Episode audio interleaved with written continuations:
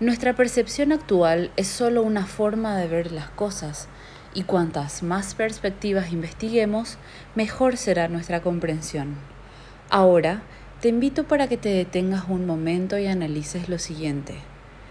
Todo aquello que el hombre ignora no existe para él. Por eso, el universo de cada uno se resume al tamaño de su saber. Albert Einstein.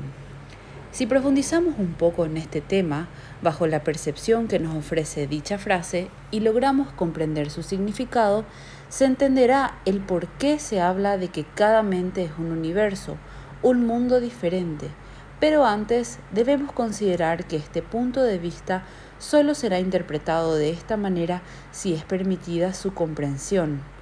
Recuerda que tus ojos no enfocarán su visión en nada que tu mente no esté preparada para entender.